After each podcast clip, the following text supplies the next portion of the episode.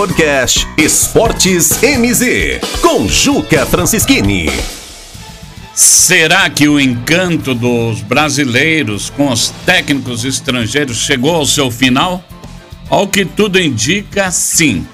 Com raras exceções, após a saída de Jorge Jesus do Flamengo indo para o Benfica, onde também não reedita a grande fase que teve no Flamengo, aqueles outros estrangeiros que vieram ao Brasil e que fizeram com que o brasileiro tivesse a imagem de que técnicos nacionais fossem ultrapassados e que não deveriam merecer chance nos clubes brasileiros.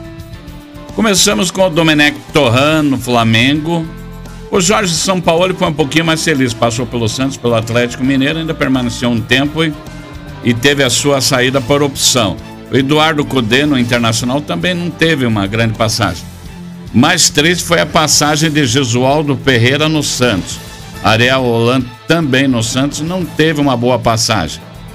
Ricardo Sapinto no Vasco foi uma passagem rápida e sem resultados.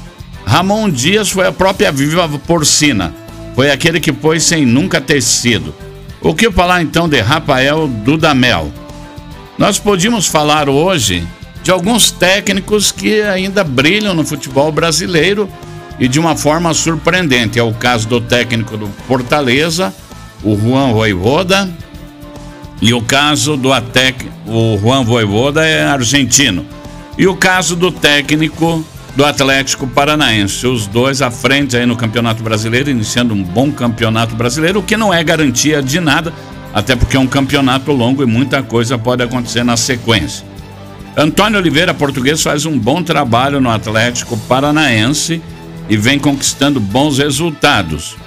Os nomes mais famosos aí, como o caso de Hernan Crespo no São Paulo e Abel Ferreira, vivem aí sobre vigilância constante dos torcedores mais exigentes do seu clube. Mas a realidade é que com a saída do Miguel Ángel Ramírez do Internacional, de uma forma melancólica, chega-se à conclusão aí de que aquele encanto que os brasileiros tinham com os técnicos estrangeiros está chegando ao seu final ou já chegou ao seu final. Podcast MZ Esportes com Juca Francischini.